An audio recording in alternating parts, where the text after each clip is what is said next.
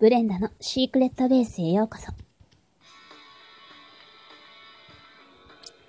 はい、ブレンダよ。みんな、はじめましてだよね。自己紹介って緊張しちゃ。何から話せばいいかわからないけど、最初に一つだけわかってることがあるの。今から私があなたを虜にしてしまうってこと。嘘、軽いジョーク。気を悪くしないで。改めまして、ブレンダよ。ニューヨークのアッパーイスサイドに住んでる女子高生。え？日本語がやけに上手だって？よくいろんな人から海外ドラマの吹き替え版みたいに日本語が上手だって言われるわ。日本語は主にゴシップガールっていうドラマの日本語吹き替え版で覚えたの。だから独特の言い回しになってるかもしれないけど気にしないで。アメリカ人じゃなくて、本当は日本人じゃないかっていうのもよく言われるけど、私はね、パパがギリシャ人、ママがイギリス人のハーフ。だから私、キリギリスなの。これはアメリカンジョークじゃなくてジャパニーズジョークよ。コメディアンのミスターメダカ池野が吉本新喜劇っていう日本のブロードウェイのようなステージでよく言ってるらしいから、日本人のみんなならよく知ってるわよね。冗談はさておき、実は今、とある組織に追われていて、日本に身を隠してるの。そう。訳ありってわけ。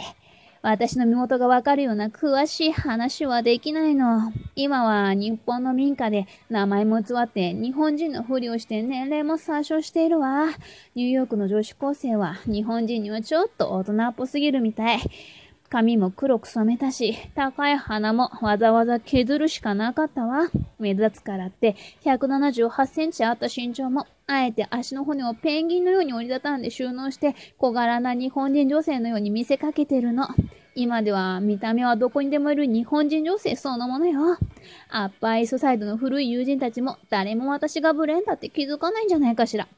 この手術には、日本の有名クリニックの院長のミスター高須も、こんな馬鹿げた手術は初めてだって驚いてたわ。私だってこんな手術はやりたくなかったんだけど、家族の命や莫大な財産を守るためには必要なことだったから、不本意だけど泣く泣く受けるしかなかったの。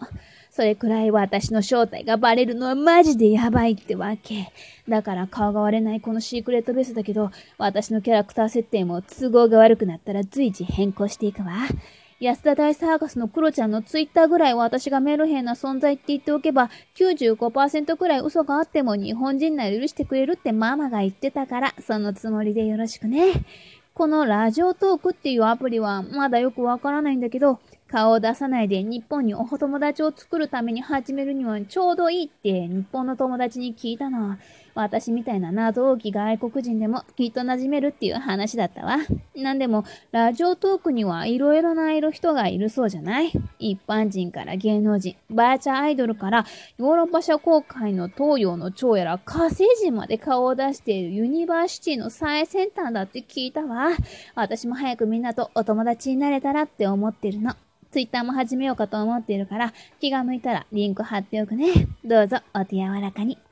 まだこの secret base でどういう話をしていくか明確には決めてないな。ニューヨークのアッパーイソサイドのセレブたちのゴージャスでスキャンダラスな生活について語っていきたいところだったけど、今は日本の民家で名前も偽って日本人のふりをしていて、半分引きこもりのような地味な生活を強いられていて、なかなかあの頃のようにパーティー三昧というわけにもいかないから、刺激的な話題を提供できそうにないわ。ちなみに、不法滞在ではないから安心してね。私の存在は常にファンタジーなの。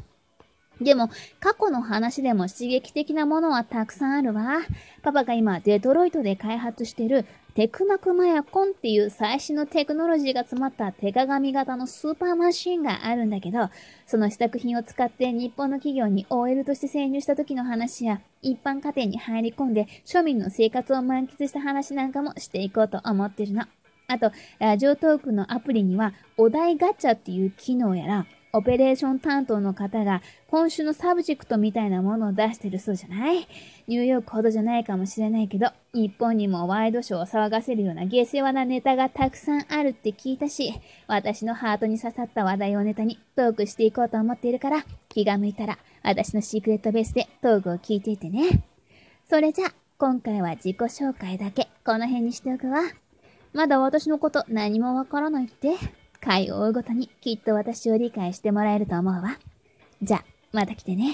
ブレンダのシークレットベース、クリップよ。